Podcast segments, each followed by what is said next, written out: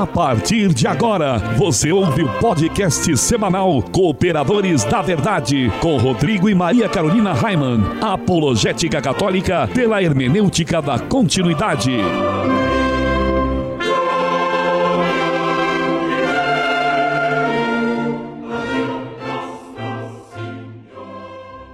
Olá, amigo ouvinte, paz e bem. Aqui quem vos fala é o professor Raiman estamos começando mais um podcast semanal Cooperadores da Verdade, apologética católica pela hermenêutica da continuidade. Aqui se fala a verdade, custe o que custar, doa a quem doer. Tudo bem, Carol? Tudo ótimo, Raiman, graças a Deus. Salve Maria Imaculada. Um grande abraço a todos os nossos irmãos dessa terra de Santa Cruz que nos acompanham no site, nas redes sociais e nas diversas rádios que nos retransmitem. E em nosso momento de oração de hoje, além de todas as intenções que estão em nossos corações, queremos rezar por todas aquelas pessoas que ajudam este apostolado com doações e também por todas aquelas que ainda irão nos ajudar. Estamos reunidos em nome do Pai, Pai, do Filho e do Espírito, Santo. Amém.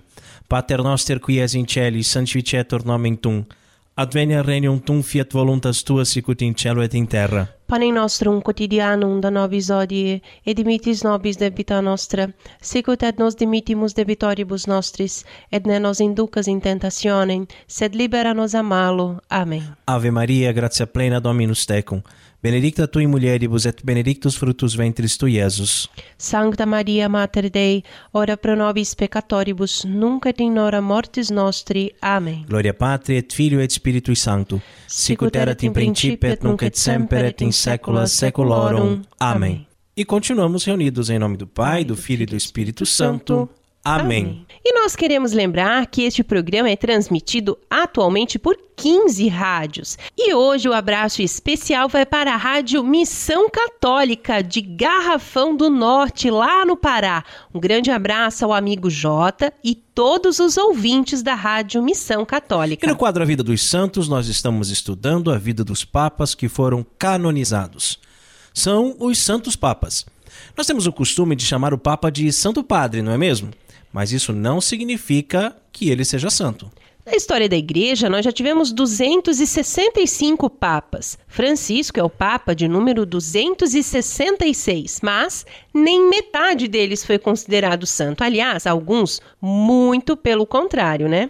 É, e no último programa nós falamos de São João I. A vida dos santos. Carol, quem foi o Santo Papa escolhido para o programa de hoje? O santo de hoje é São Félix III. Conta pro povo, então, Carol, um pouquinho sobre a vida de São Félix III. Félix III foi Papa da Igreja Católica Romana de 526 a 530. Nascido no sul da Itália, nomeado arbitrariamente pelo rei Godo Teodorico como sucessor de São João I, que governou de 523 a 526. Demonstrou tal lealdade à igreja que o rei Ostrogodo o repudiou. Foi designado para o trono pontifício por Teodorico, mas teve sua consagração ratificada por bispos. Teodorico havia prometido aos hereges arianos todas as igrejas católicas de Ravenna, porém o rei Godo faleceu repentinamente e a rainha regente reinou mantendo boas relações com Roma. Enquanto desfrutava de prestígio na corte dos godos, conseguiu transformar dois templos pagãos adjacentes na igreja de São Cosme e São Damião. Durante o seu pontificado, se difundiu na Itália o monacato, ou seja, a vida conventual como monge ou monja, e conseguiu que os cristãos tivessem liberdade de culto.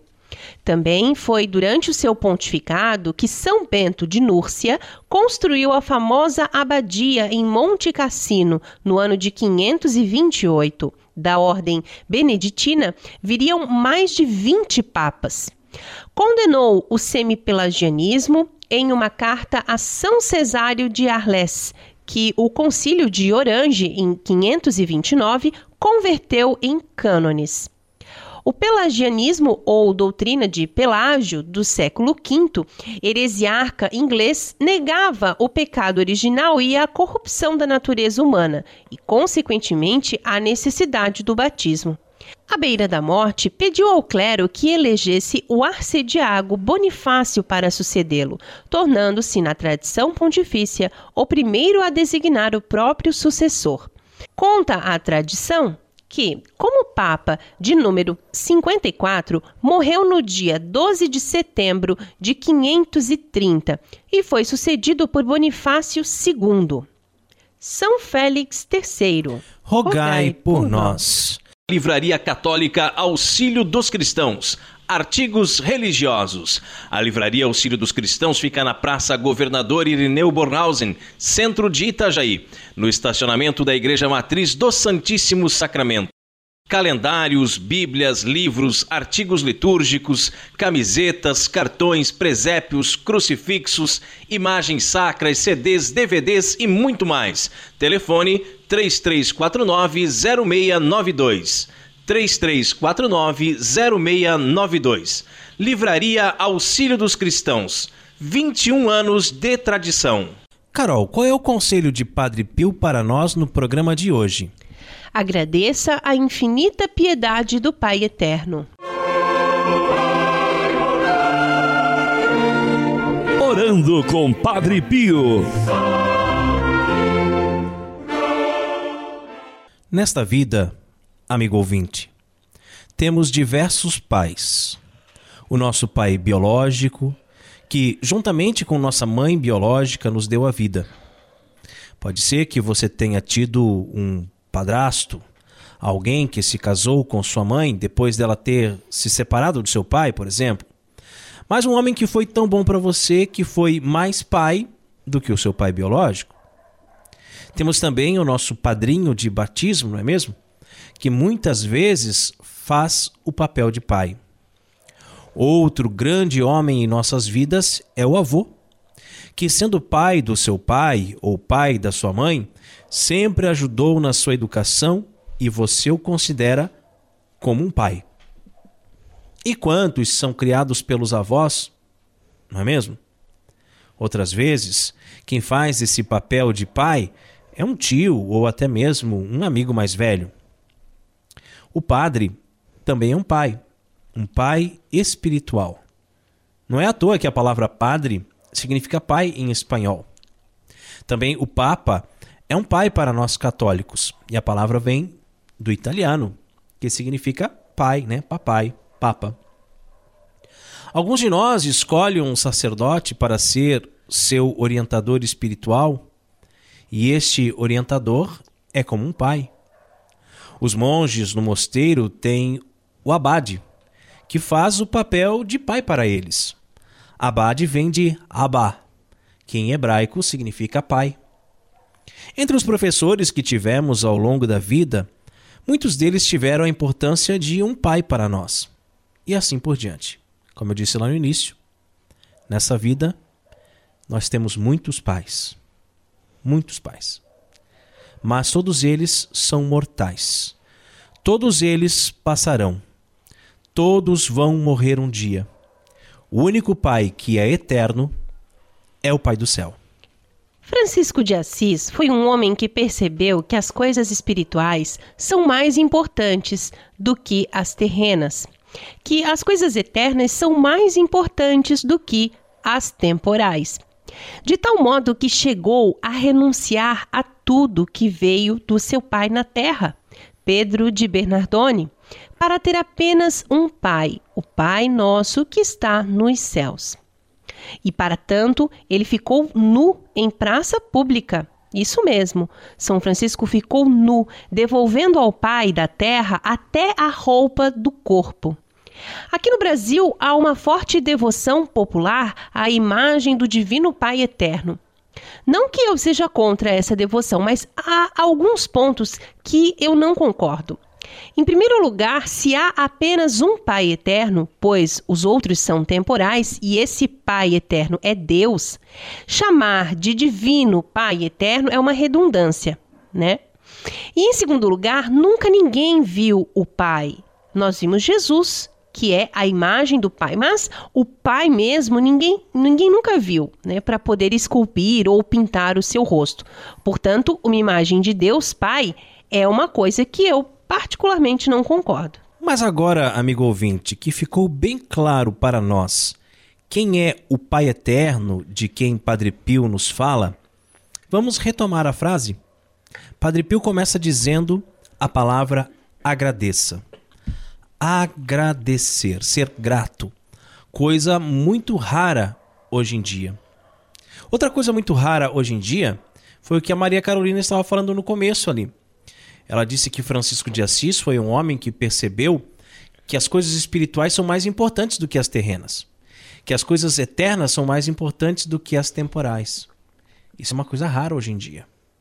E eu, eu vou mais longe, eu vou dizer assim que enquanto você, enquanto eu Enquanto nós não percebermos que as coisas eternas são mais importantes do que as temporais, enquanto nós não vivermos essa vida com a certeza de que nada aqui tem valor, que o que vale é a salvação da nossa alma, que o que vale são as coisas espirituais, pois essas são mais importantes do que as terrenas, nós estamos vivendo uma vida vã, uma vida sem sentido em si mesmo. Que tristeza quando a gente fala com um amigo, com um irmão, com um filho, e essa pessoa não se dá conta de que ela só tem olhos para o aqui e o agora.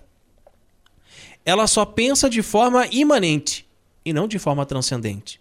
Está preocupada com o carro, com a casa, com o salário, com os boletos para pagar, mas quanto tempo não vai numa missa? Quanto tempo não se confessa? Quanto tempo não dá valor ao que realmente importa? É como o homem que encontrou um tesouro enterrado num terreno. Um terreno que talvez ninguém desse valor para ele, mas ele foi, vendeu tudo que tinha para poder comprar aquele terreno porque ele sabia que ali havia um tesouro. E a gente faz tantos planos porque eu tenho que trocar de geladeira, porque eu tenho que comprar uma torneira nova, uma frigideira nova, porque eu tenho que comprar isso, eu tenho que comprar aquilo, porque parece que comprando eu vou ser mais feliz. Parece que existe uma satisfação no ato de adquirir coisas. Mas só existe uma satisfação de verdade, que é ganhar o reino de, dos céus, o reino de Deus. E aí a gente percebe, voltando ali para a gratidão, que as pessoas não têm mais o hábito de agradecer.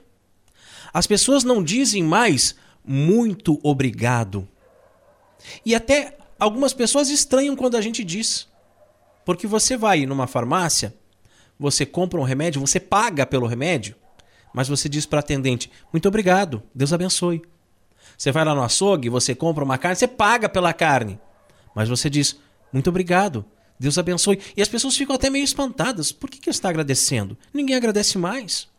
Perderam a noção do que é estar muito obrigado ao outro. Acham que as pessoas têm obrigação de nos fazer as coisas. Nós, franciscanos seculares, agradecemos a tudo, até mesmo quando alguém nos maltrata. Sempre dizemos, como eu já estava comentando aqui, muito obrigado. Deus abençoe. E é interessante, queria abrir esse parênteses aqui, porque as pessoas não sabem o que responder, não é, Maria Carolina? É verdade. Quando dizemos Deus abençoe. Às vezes a pessoa, ao invés de dizer o amém, que seria o, o correto, né? Não diz nada. Engole em seco, né?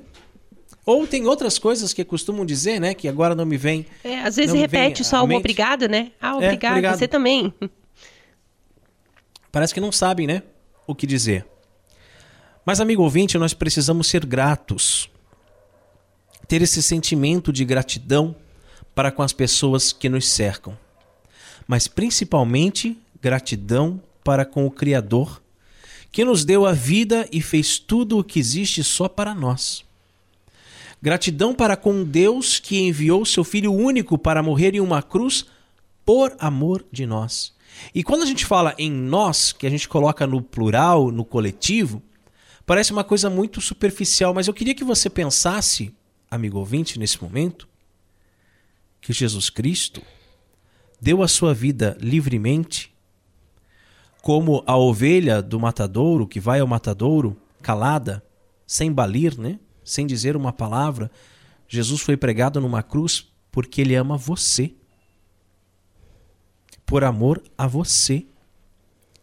E você é grato por isso? Você agradece todos os dias, quando acorda, antes de dormir, antes das refeições? Nós precisamos ter gratidão, amigo ouvinte, a um Deus que nos dá a filiação adotiva e nos permite chamá-lo de pai. Agradeça, diz Padre Pio. Agradeça. E nós só queremos pedir as coisas para Deus, né? É Muitas vezes nunca estamos contentes. Murmuramos, reclamamos e pedimos cada vez mais, cada vez mais nós precisamos disto, daquilo, nos esquecemos de agradecer por tantas coisas maravilhosas que Deus opera a cada dia em nossas vidas. Essa semana mesmo, né, Maria Carolina, a gente teve uma situação bem desagradável de ter ido aos Correios e ficar lá uns 40 e tantos minutos esperando para ser atendido. é. E quando chegou a nossa vez, o sistema saiu do ar. E já estava pertinho da hora do correio fechar, né? Sim. Não, não valia a pena esperar que, quem sabe, talvez o sistema voltasse. Então a gente saiu dali assim, muito chateado, mas muito chateado mesmo. Mas eu saí assim, de cabeça baixa, de, de pensativo, né? De boca fechada. E a Maria Carolina, já ao contrário, já saiu reclamando, saiu murmurando. Ah, mas que droga! Porque a gente espera não sei quanto Falta tempo. de respeito, né? E, tal. A gente e tá que esperando ali. que a gente tá aqui e não dá certo e tudo. E aí eu disse pra Maria Carolina assim: mortificação, minha filha. Mortificação. né? Não deu certo, você perdeu 40 e tantos minutos ali da sua vida esperando uma coisa que não funcionou, a coisa não saiu como você queria. Não murmure. A gente tem muito mais motivos para agradecer a Deus por tantas coisas boas que Ele nos faz todo momento do que de reclamar. É verdade. Porque se Deus, por um instante, deixasse de olhar para nós, nós simplesmente desapareceríamos. Né? Nós seríamos esmagados. Nós seríamos pulverizados. Se Deus não estivesse olhando com amor para nós nesse momento. Então agradeça por mais uma vez que você encheu o seu pulmão de oxigênio. né? Por mais uma vez que você pôde abrir os olhos, que você pôde falar, que você pôde andar. E Padre Pio nos lembra que devemos agradecer a infinita piedade de Deus. Deus é misericordioso. E piedade significa ter dó dos sofrimentos dos outros, ter compaixão. E muito mais do que isso, sofrer junto. Deus sofre junto conosco. Deus se compadece de nós e sua piedade é infinita, ou seja, não tem fim, nunca vai acabar, por mais pecadores que sejamos. Não importa pelos caminhos que andamos, não importa os pecados que cometemos, Deus sofre junto conosco. Sua piedade, sua misericórdia é infinita. Ele está sempre pronto a nos perdoar e nos aceitar em seu convívio como o Pai que recebeu o Filho pródigo.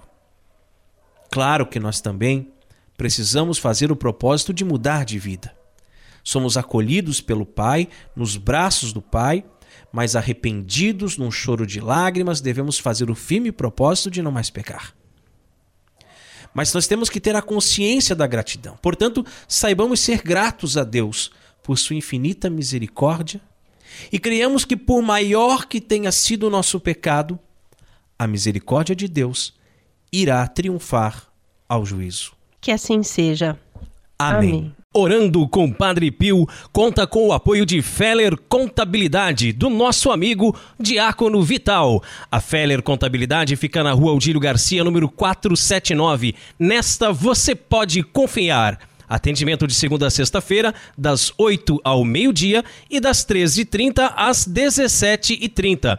Telefone 3346-2333. fellercontabilidade@matrix.com.br, em frente à Secretaria da Paróquia São Cristóvão de Itajaí, Santa Catarina. Feller Contabilidade, a sua empresa nas mãos certas.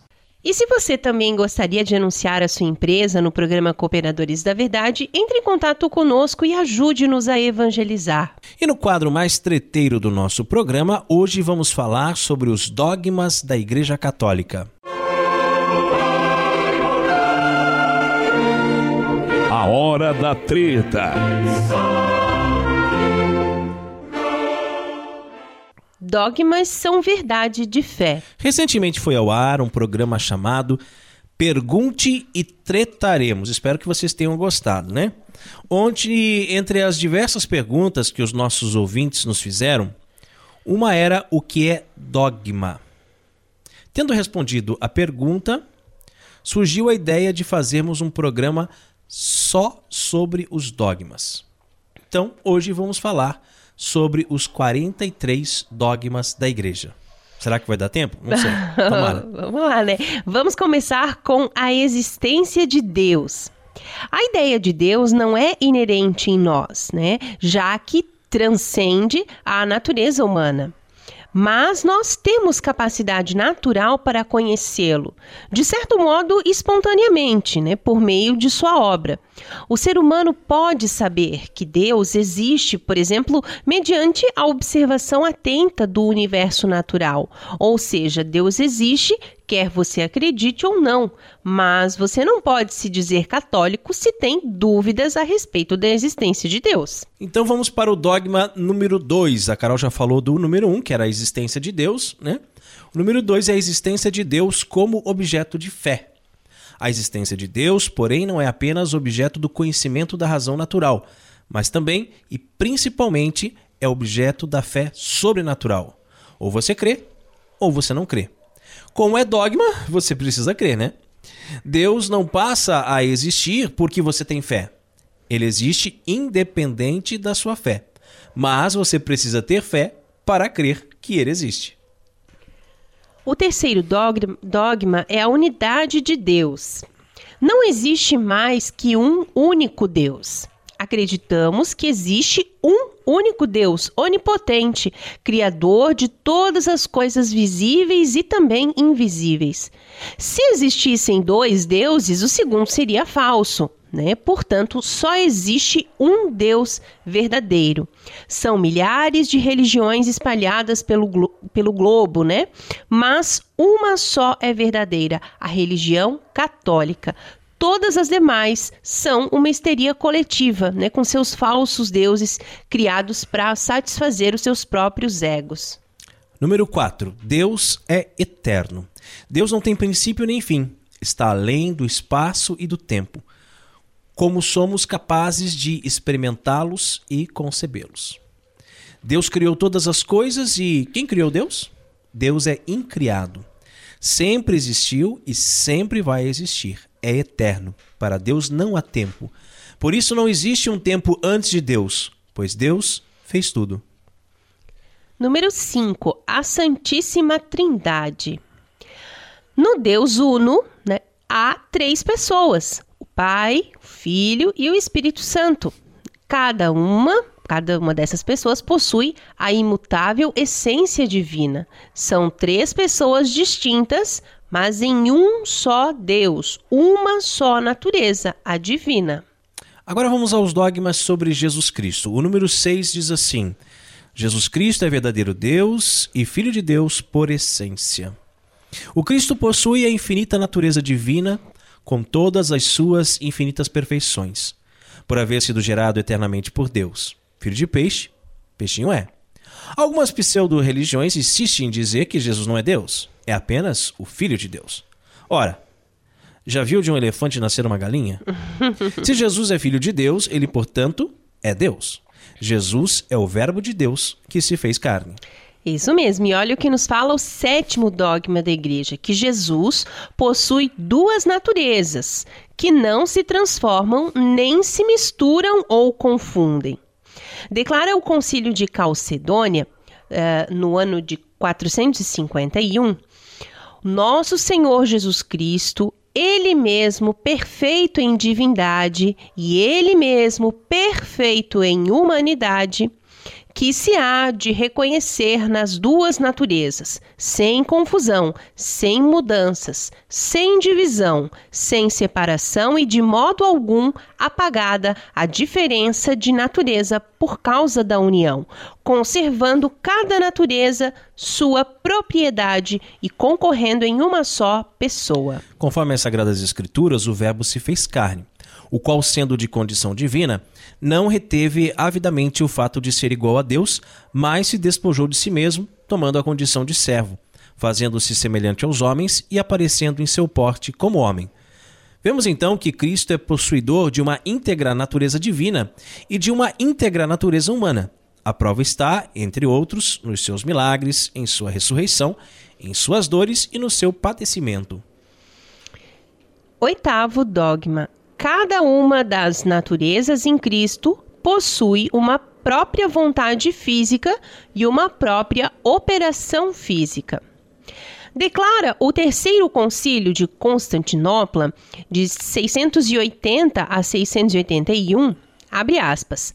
Proclamamos, conforme os ensinamentos dos santos padres, que não existem duas vontades físicas e duas operações físicas, de modo indivisível, de modo que não seja conversível, de modo inseparável e de modo não confuso.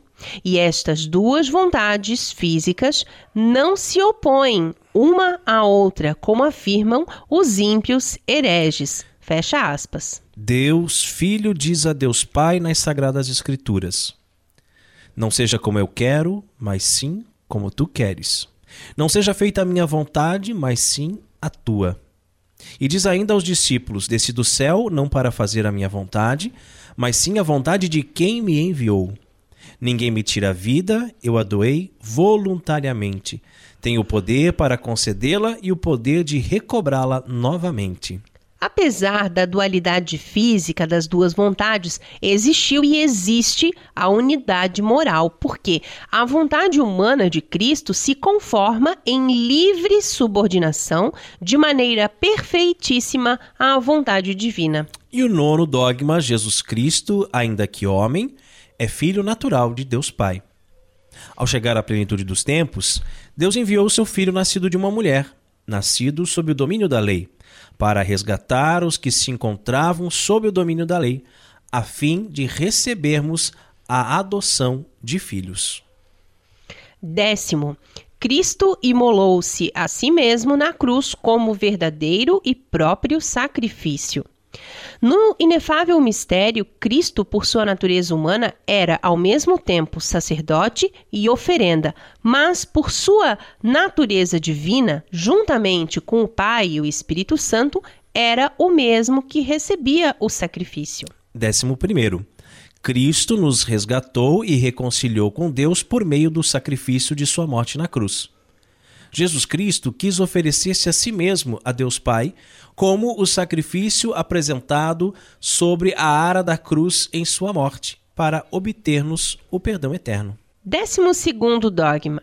Ao terceiro dia, depois de sua morte, Cristo ressuscitou glorioso dentre os mortos. Ao terceiro dia, ressuscitado por sua própria virtude, levantou-se nosso Senhor Jesus do sepulcro. Cristo venceu a morte. Deus o ressuscitou verdadeiramente. E disto foram testemunhas os apóstolos e discípulos para quem ele apareceu. Décimo terceiro. Cristo subiu em corpo e alma aos céus e está assentado à direita de Deus Pai ressuscitou dentre os mortos e subiu ao céu em corpo e alma. Depois de cumpridos seus dias aqui na terra, e tendo prometido para os seus o Espírito Santo, diante da multidão, Jesus sobe aos céus, onde está sentado à direita do Pai, e de onde há de vir e julgar os vivos e os mortos, e seu reino não terá fim. Vejamos agora, então, os dogmas sobre a criação do mundo. Isso, o 14 dogma fala que tudo o que existe foi criado por Deus a partir do nada. A criação do mundo a partir do nada não é apenas uma verdade fundamental da revelação cristã, mas, ao mesmo tempo, chega a alcançá-la a razão com apenas suas forças naturais, baseando-se, por exemplo, nos argumentos cosmológicos, argumento da causa primeira e argumento da contingência. 15.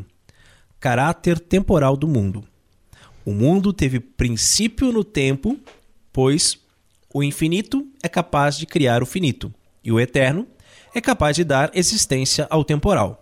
O mundo como o conhecemos é finito, ou seja, terá um fim, e dará lugar a um outro, um mundo celeste, a Nova Jerusalém, onde viveremos para sempre em comunhão com a Santíssima Trindade, a Virgem Maria e todos os anjos e santos. No 16º dogma, a igreja então nos fala da conservação do mundo. Além de criador, Deus é conservador, pois conserva na existência a todas as coisas criadas.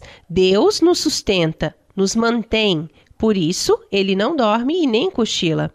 Se Deus deixasse de sustentar o mundo por apenas um segundo, tudo viria abaixo. Nenhum fio de cabelo cai de nossas cabeças sem a permissão de Deus.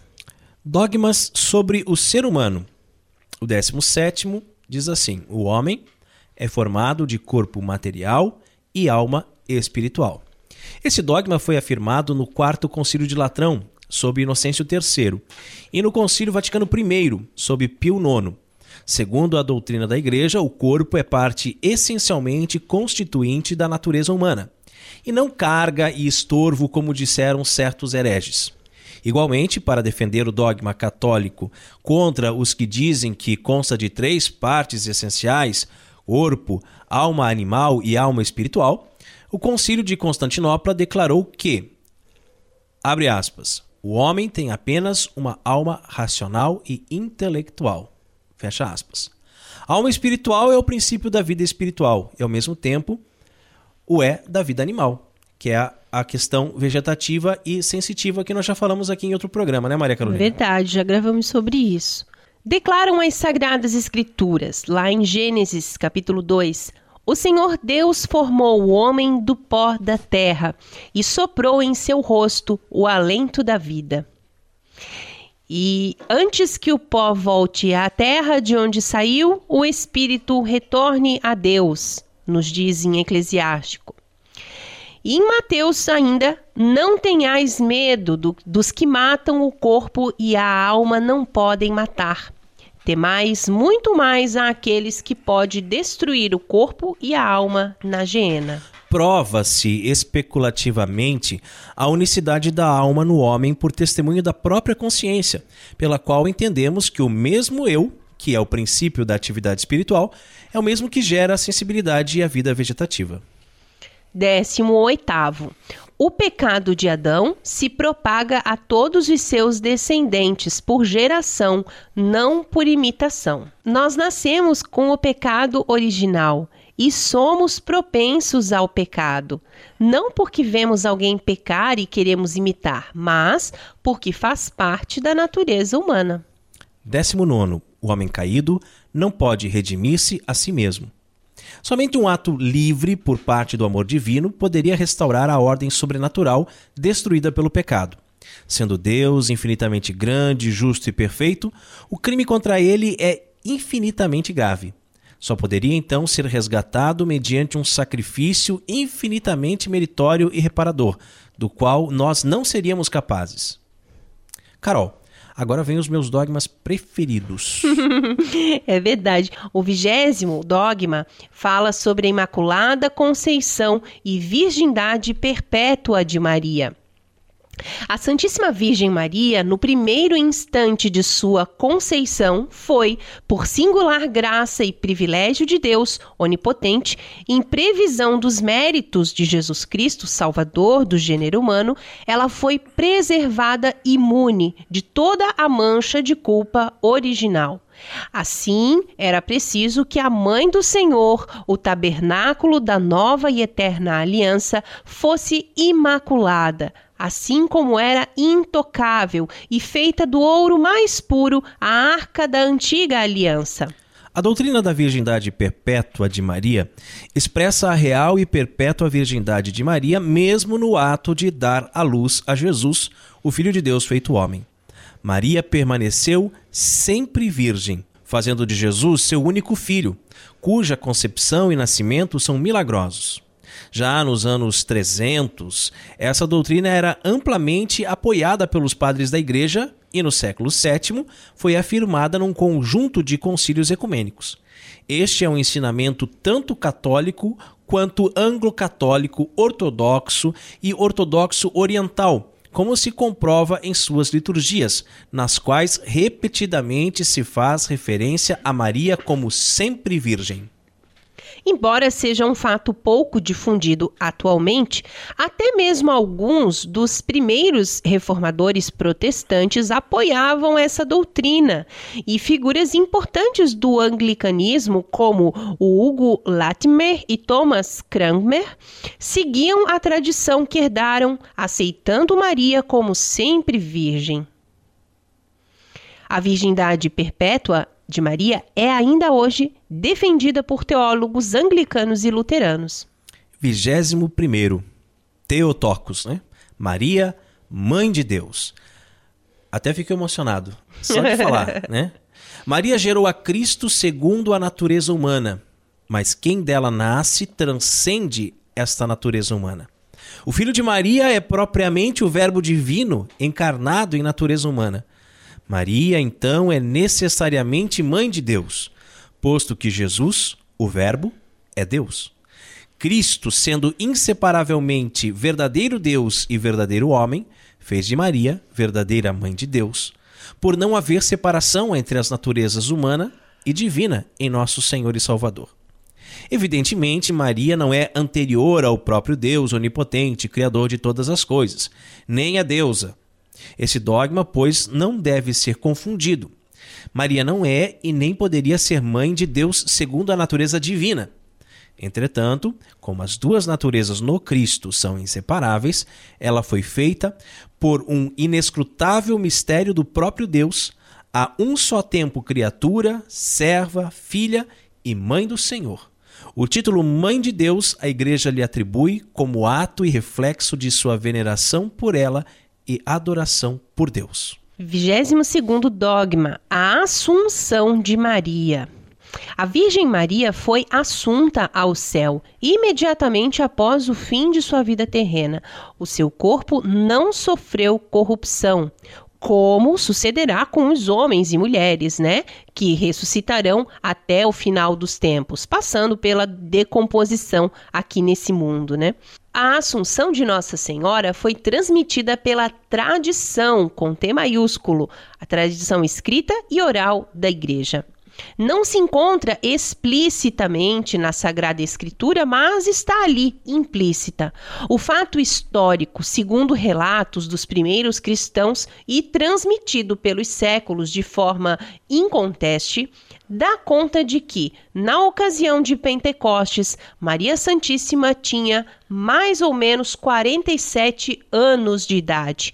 Depois desse fato, permaneceu ela ainda 25 anos na terra, a educar e formar, por assim dizer, a igreja nascente, como outrora educara e protegera Deus Filho em sua infância. Terminou sua missão neste mundo com a idade de 72 anos, conforme a opinião mais comum.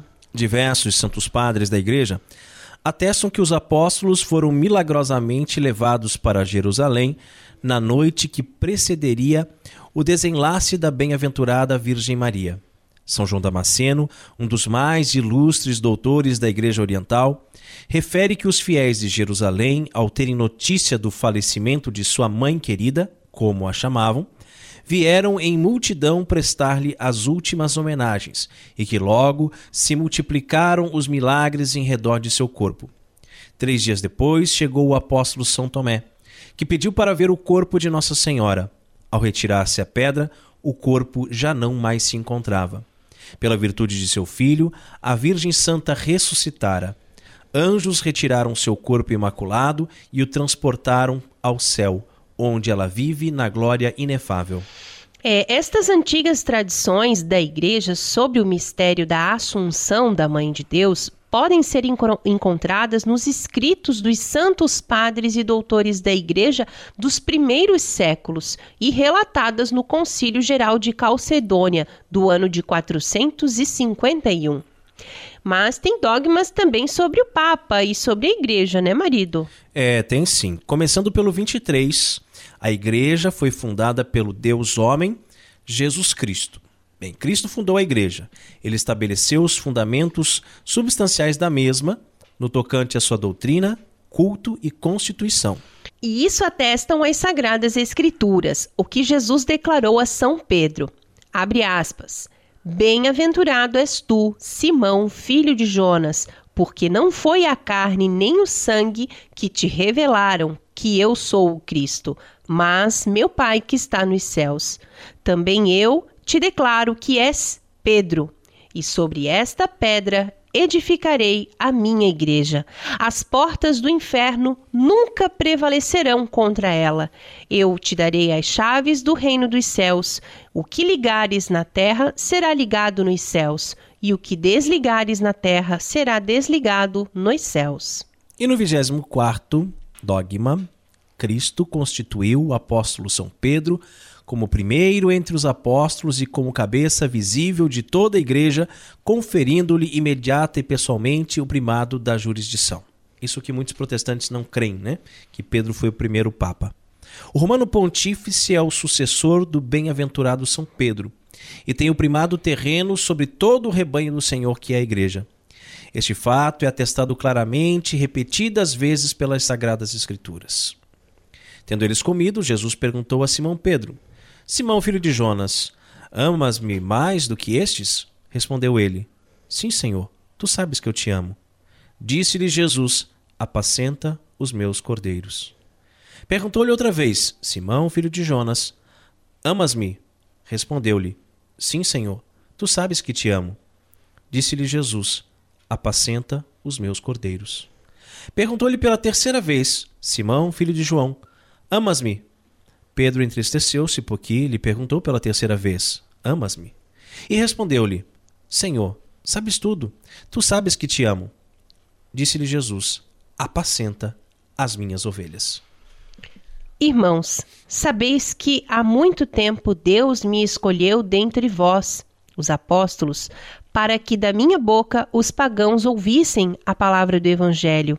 E isso declara solenemente o próprio São Pedro em Atos dos Apóstolos, capítulo 15.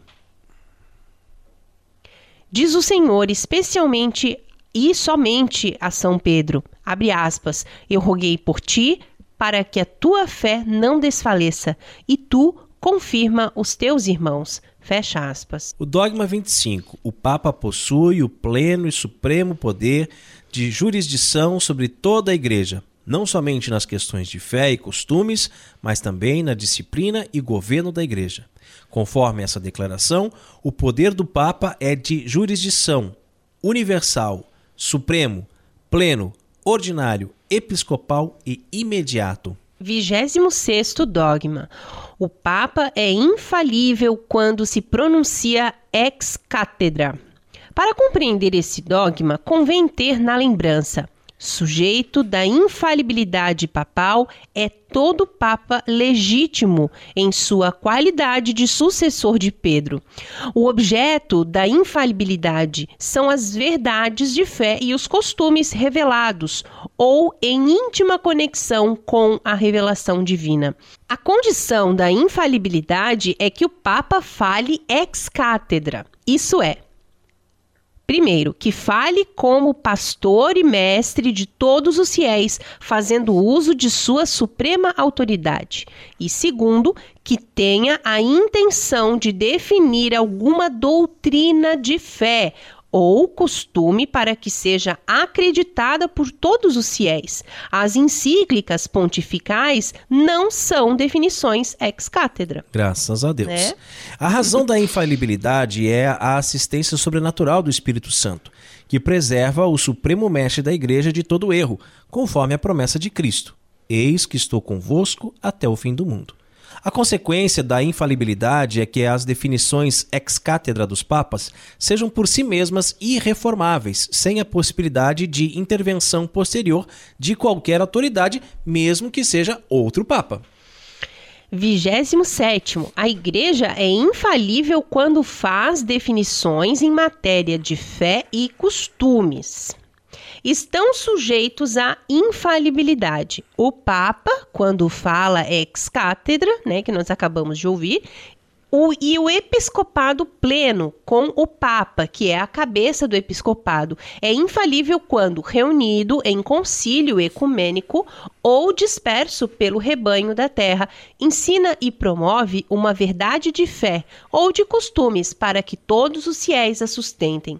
E tem também os dogmas sobre os sacramentos, né, Raiman? É isso mesmo, vai lá do 28 até o 36. Nós fizemos um programa inteiro é, falando sobre os sacramentos, a economia sacramental, né? É. Foi bem bacana. Então, se você não ouviu ainda, ouça lá. O 28 fala do batismo. O batismo é verdadeiro sacramento instituído por Jesus Cristo. Atestam as sagradas escrituras. Jesus lhes disse: Toda autoridade me foi dada no céu e na terra. E depois ensinai a todas as nações, batizai-as em nome do Pai, do Filho e do Espírito Santo. 29. A confirmação é verdadeiro e próprio sacramento.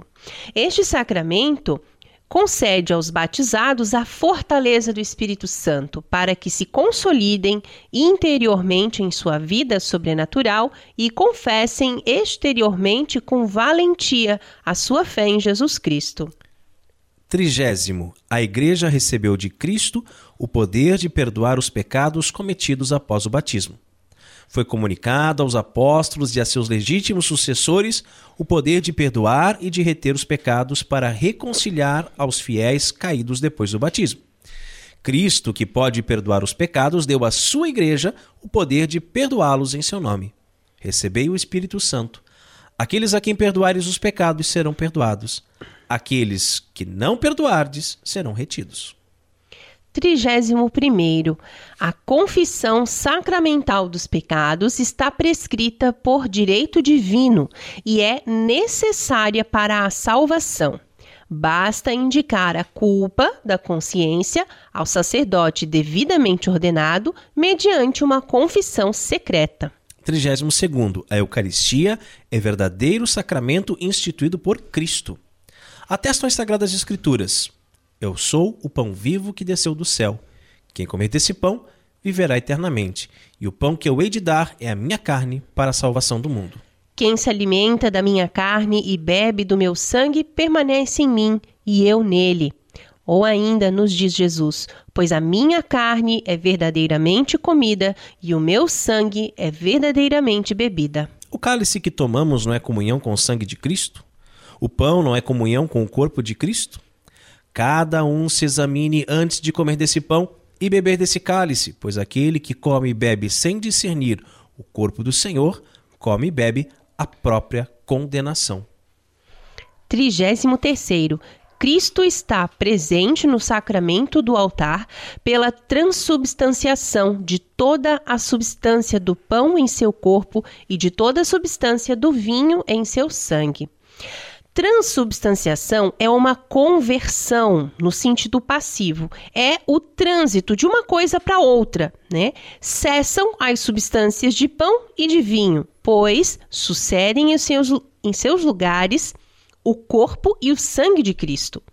Então, a transubstanciação é uma conversão milagrosa e singular, diferente das conversões naturais, porque não apenas a matéria, como também a forma do pão e do vinho, são convertidas.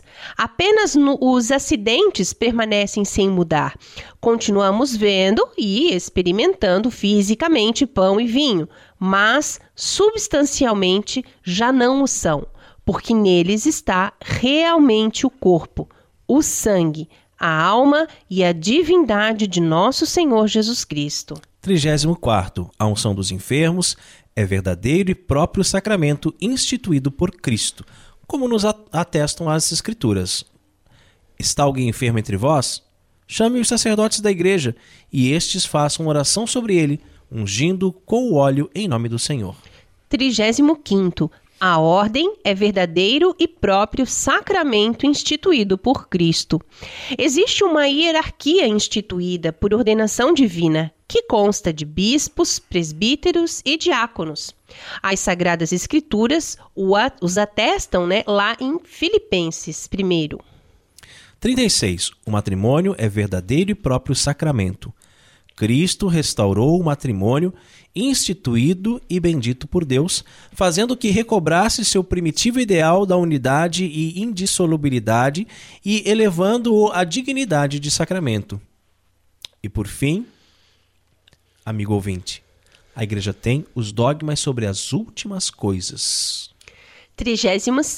A morte e a sua origem. A morte é consequência do pecado primitivo, o relato bíblico da queda, lá em Gênesis 3, utiliza uma linguagem feita de imagens, mas afirma um acontecimento primordial, um fato que ocorreu no início da história do homem. A revelação dá-nos a certeza de fé de que Toda a história humana está marcada pelo pecado original cometido livremente por nossos primeiros pais, trazendo como consequência a morte. Porque o salário do pecado é a morte, mas o dom gratuito de Deus é a vida eterna por Cristo Jesus, nosso Senhor. 38. O céu, o paraíso. As almas dos justos, que no instante da morte se acham livres de toda culpa e pena de pecado, entram no céu. Duas verdades que não podem negar. Primeiro, no céu só entra santo. Segundo, no céu só entra católico. Está certo. No 39, então, é o inferno. Nós precisamos crer no inferno. Que é para onde vão os protestantes, né? É. As almas dos que morrem em estado de pecado mortal vão ao inferno. Deus não condena ninguém ao inferno, mas, por causa do nosso livre-arbítrio, somos nós que livremente optamos por ir para o inferno. 40. O purgatório, outra coisa que os é... protestantes não acreditam, né? Então. Dogma de fé. Você católico que fica assim, ah, eu sou católico, mas uma vez eu fui numa igrejinha protestante e o pastor disse que purgatório não existe. Então eu acho que, que ele falou a verdade. Já não é mais católico, é. né? Não, não acredita no purgatório. Purgatório é dogma de fé. O dogma número 40.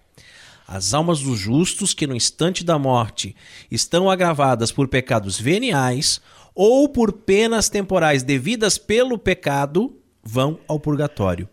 O purgatório é estado de purificação. E o dogma número 41: o fim do mundo e a segunda vinda de Cristo. No fim do mundo, Cristo, rodeado de majestade, virá de novo para julgar os homens. 42. A ressurreição dos mortos no último dia.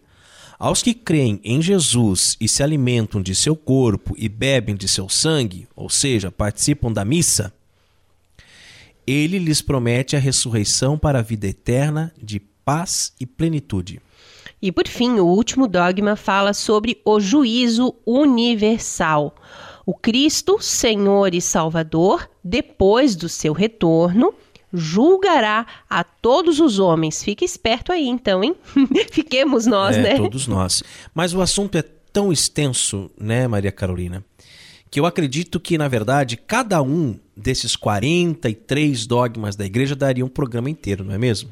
É verdade, é verdade. Mas hoje nós tentamos explicar é, cada um deles, assim, de forma simples e resumida, porque eu acho bem interessante mesmo, sabe, Raimon? Porque a gente falou tópicos, né, ali Sim. do que é, o que não é, o que tem que acreditar, o que, né, não pode e tal. E nós esperamos que todos tenham gostado, né? É, qualquer dúvida, mande um e-mail para nós.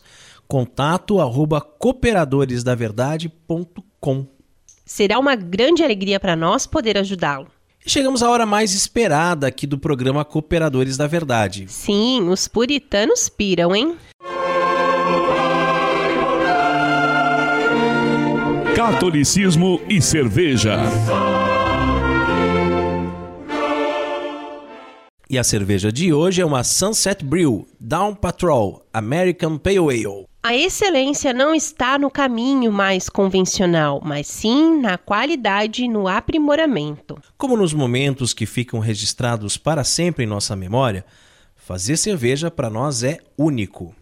Buscamos trabalhar com os melhores insumos, pessoas apaixonadas por cerveja e tecnologia de ponta para que, ao provar as nossas cervejas, os nossos apreciadores embarquem conosco nessa experiência. Cerveja com excelente drinkability e muito refrescante.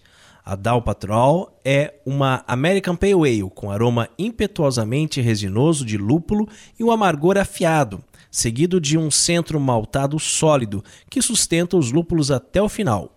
Uma explosão de sabor. Os ingredientes são água filtrada, malte de cevada, lúpulo e levedura. Não possui conservantes ou aditivos químicos. Deve ser conservada em local fresco ao abrigo da luz teor alcoólico é de 4,5%. O copo ideal para consumo é a caldereta. Tem 35 IBU, né, ao amargor. A temperatura de serviço está entre 5 e 7 graus. Harmoniza com hambúrguer, pizza de pepperoni e carne assada. Oremos. Abençoai, Senhor, esta criatura cerveja, que da riqueza do grão vos dignastes produzir, para que seja remédio salutar ao gênero humano Concedei ainda, pela invocação do vosso santo nome, que quem quer que dela beba receba de vós a saúde do corpo e a tutela da alma. Por Cristo nosso Senhor. Amém. Cheirosa, né? Um é, cheiro bom do lúpulo. Um cheiro bem forte de lúpulo. Ela é bem turva, mas é bem clarinha, assim, bem amarelinha, é. né? A espuma bem persistente, já está um tempão Sim, no copo, não saiu bonita. ainda, né? Vamos provar então. Bem saborosa, bem gostosa, né? Um amargor bem característico da, do estilo mesmo, de uma APA, né? Uma APA.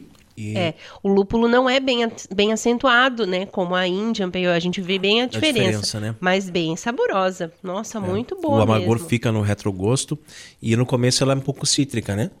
A Sunset é aqui de Tijucas, né? Isso mesmo, aqui pertinho. Da gente. Uhum. E você que está nos ouvindo agora também sabe fazer cerveja e quer ter sua obra-prima degustada aqui no programa Cooperadores da Verdade e ainda ganhar uma propaganda na faixa? Então, entre em contato conosco pelo e-mail contato@cooperadoresdaverdade.com. Catolicismo e Cerveja conta com o apoio da Beer House Cervejas Especiais, empório especializado em cervejas nacionais e importadas, com agradável espaço para degustação e inúmeras opções para presentes. Produtos para harmonização, copos, taças, kits e cestas e, é claro, muita cerveja aberto ao público de segunda a sexta, das 15 às 23 horas, e aos sábados, das 10 às 22 horas. A nossa missão é trazer o universo cervejeiro cada vez mais próximo dos apreciadores dessa bebida inigualável. A Beer House está situada à Avenida Coronel Marcos Conder, número 950, Sala Térrea, Centro, Itajaí, Santa Catarina beerhousemkt@gmail.com. Fone 3045 5821. Beer House, a primeira casa cervejeira de Itajaí. E rezemos a Virgem que nos proteja, nos guie e cuide do nosso apostolado. Salve Regina, Mater Misericordiae, vita dulce dois spes nostra salve, a te clamamos exulis filieve, a te suspiramos gementes et flentes in ac lacrimarum vale, e ergo advocata nostra, ilus tuus misericordias oculus ad nos converti, et iesum benedictum fructum ventris tui, nobis pos hoc exilium ostendem, O clemens, o pia, o dulce Virgo Maria, ora pro nobis sancta Dei genitrix, udignificiamus promissionibus Christi. Amém. Subtum presidium confugimus Santa Dei Genitrix, nostras deprecationes ne despicias in necessitatibus nostris, sed periculis cont libera nos semper, Virgo gloriosa et benedicta. Amém. Chegamos ao fim de mais oh. um programa Cooperadores da Verdade. Venha você também ser um cooperador. Colabore com esse apostolado, fazendo a sua doação para que possamos adquirir equipamentos melhores e manter esse programa no ar. Contamos com a sua generosidade e também com a sua oração. Muito obrigado a você que nos acompanhou nesse podcast. Ajude a divulgar compartilhando nas redes sociais. Muito obrigada a você, marido, pela paciência de sempre. Obrigada a você que nos acompanhou também, nos ouviu. Um grande abraço a todos. Salve Maria Imaculada. Obrigado, Carol. Obrigado, queridos ouvintes. Rezem por nós. Deus abençoe a todos. Paz e bem.